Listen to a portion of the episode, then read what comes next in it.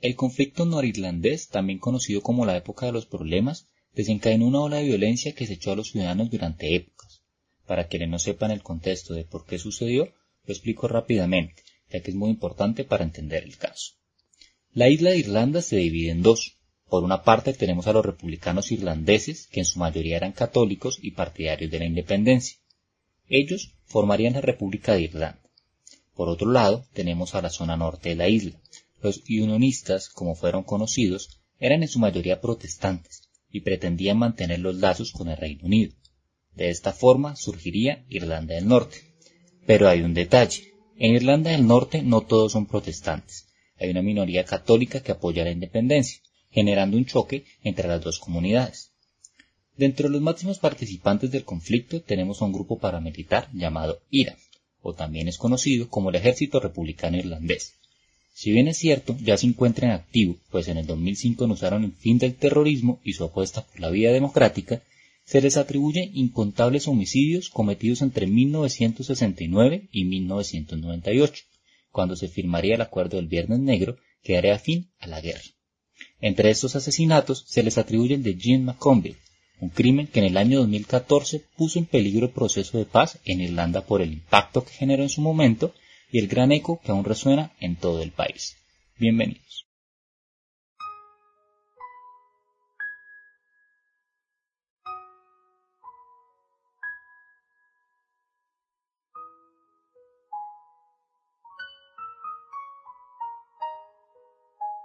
Los muros de la paz en Belfast, capital de Irlanda del Norte, han presenciado multitud de acontecimientos producto de la violencia generada en gran medida por las actuaciones del grupo IRA. Primero de estos fue construido en el año 1969 y en la actualidad la ciudad se encuentra delimitada por cerca de 100 muros. Su propósito, como ya lo imaginarán, era separar los barrios católicos de los protestantes para evitar enfrentamientos. Hoy en día se convirtió en un atractivo turístico y si bien algunos ciudadanos piden derribarlos, la mayor parte de la población ha logrado reintegrarse a pesar de que las murallas permanecen. Jane McConville nacería el 7 de mayo de 1934 en el seno de una familia protestante. Posteriormente se convertiría al catolicismo, pues se casaría con Arthur McConville, un soldado católico del ejército británico con quien tendría 10 hijos. Se mudaría a un barrio católico en Belfast y enviudaría en el año 1972, producto de un cáncer que acabó con la vida de su esposo. Las tensiones para la época eran inevitables. Tal como lo dijeron en algún momento los hijos de Jean, ellos nunca fueron acogidos totalmente por la comunidad. Además de esto, los rebeldes no se conformaban con enfrentarse a las fuerzas militares y realizar todo tipo de vejámenes, sino que también atacaban en sus propios barrios. La principal teoría que ronda el asesinato es que se produjo porque días antes la viuda había socorrido a un soldado inglés que se encontraba herido. Ese día la golpearían a tal punto que sus hijos la encontraron inconsciente y ensangrentada en una acera, siendo este el primer aviso. Esta situación ocasionó que se pensara que Jean era una espía del ejército inglés, quien daba información del grupo IRA, diciendo quiénes eran, dónde se reunían e incluso llegaron a afirmar que daba nombre de los líderes. Sin embargo, esto nunca fue así. Llegaría la fatídica noche de 1972. Un grupo de desconocidos tocaría la puerta de la familia Macombi. Traían a la casa y con pistola en mano sacarían a la madre del lugar ante la mirada atónita de sus hijos quienes entre lágrimas y gritos pedían que no se la llevaran. Después la subirían a un vehículo y no sabrían más de ella. A las dos semanas vendría un desconocido a la casa quien les entregó el anillo de boda de su madre y un monedero con 52 peniques mal contados. El grupo denominado como los desconocidos sería señalado de la desaparición de Jim. Posteriormente se les atribuiría cerca de 15 desapariciones más, todas estas en la época más conflictiva de Troubles, el grupo IRA negaría la existencia de ese escuadrón y cualquier vínculo con ellos. Lo cierto es que algunos cuerpos no fueron encontrados, y el de Jean sufriría la misma suerte, pese a que en 1999, un año después de la firma del acuerdo, se señaló la ubicación de este, pero la búsqueda fue en vano. No sería hasta el año 2003 que la marea dejaría ver el cuerpo en una playa desolada al otro lado de la frontera. 31 años después del suceso, el médico forense logró establecer la causa de su muerte. Esa noche sería llevado a un almacén. Allí fue torturada por horas, le rompieron varios huesos y le amputaron los dedos.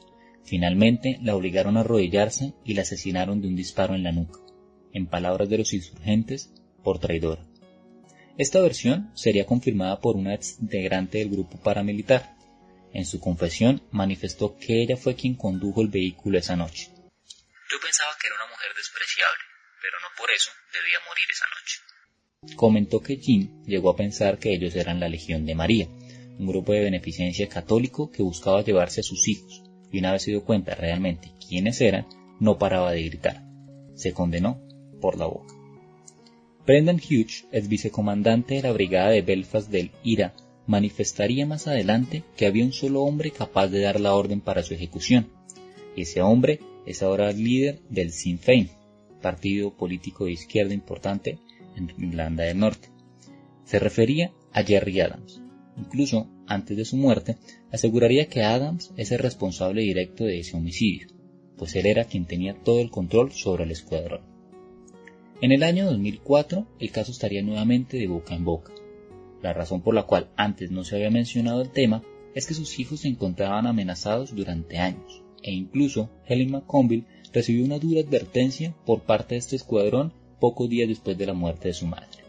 La atraparon por la calle y le pusieron una capucha, la llevaron a una casa y la ataron a una silla. Además de esto, la golpearon con una vara. Luego le pusieron una pistola en la cabeza y le dijeron que la matarían si decía algo sobre algún miembro del IRA. Finalmente le clavaron un cuchillo en la rodilla. Una vez la prensa empezó a indagar, el IRA justificaría su desaparición, alegando que pasaba datos a las fuerzas de seguridad británicas. Este motivo obligó a Robert Croswell, quien en ese momento era la máxima autoridad judicial en Irlanda del Norte, a reclamarle al gobierno británico sobre esta situación pese a que en ese momento la postura que mantenían las autoridades británicas era la de no confirmar ni negar, dada la magnitud del caso se manifestarían con un rotundo no sobre la posible participación de Jean con sus fuerzas. Igualmente, en Irlanda del Norte se adelantaría una investigación que logró determinar que ella en ningún momento fue informante, espía o colaboradora, simplemente era una mujer inocente que asesinaron a sangre fría. El entonces presidente del Sinn Féin llegó a declarar que la muerte de Macombi no podía considerarse un acto criminal, teniendo en cuenta el contexto de la violencia extrema de The Troubles. Por otro lado, los periodistas alegaron que el asesinato debería ser considerado un crimen de guerra, a la luz del Estatuto de Roma, dadas las circunstancias del conflicto. Helen ha sido la hija que más activa se ha encontrado respecto a la búsqueda de los responsables. Para ella, esos desconocidos no eran tan desconocidos, pues llegó a asegurar que fueron cuatro mujeres y ocho hombres. Incluso logró ver cómo algunos de ellos no llevaban máscaras. Me he cruzado varias veces con ellos en el centro de Belfast. Saben dónde vivo y pueden venir por mí en cualquier momento. Pero no me importa. ¿Qué pueden hacer? ¿Dispararme en la nuca como lo hicieron con mi madre?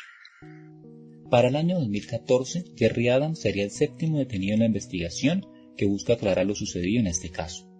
A este se le aplicó el acta de terrorismo aprobada en 2002, que permitía tenerlo como prisionero durante 28 días sin presentar cargos, aunque solo fue retenido por un término de cuatro días, pese a que después de esto quedara libre, se sentía como una victoria para las víctimas. En este mismo año, después del interrogatorio de Jerry, la policía norirlandesa atribuiría cerca de 300 asesinatos a 100 fugitivos del IRA, aumentando las tensiones ya presentes. Finalmente, para el año 2017 y en libertad, Adams daría un paso atrás en la dirección de su partido, después de estar más de 32 años al frente, todo con el fin de que éste crezca. Respecto al caso, no se ha podido demostrar su completa responsabilidad. Gracias por escuchar este episodio. Si bien es cierto, es uno de los más mediáticos e impactantes que se le atribuye al grupo IRA, no se encuentra mayor información. Así que si quieren saber más, los invito a que vean el documental Domingo a las 5, Guerrilla de Irlanda, donde podrán darse cuenta de muchas situaciones.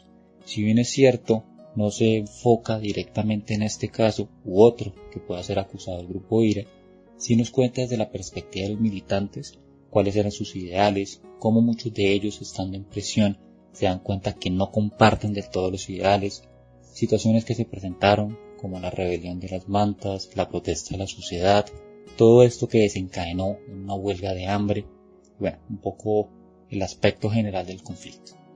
Por último, les recuerdo que si están en Spotify pueden darle al botón de seguir. Nos vemos la próxima semana.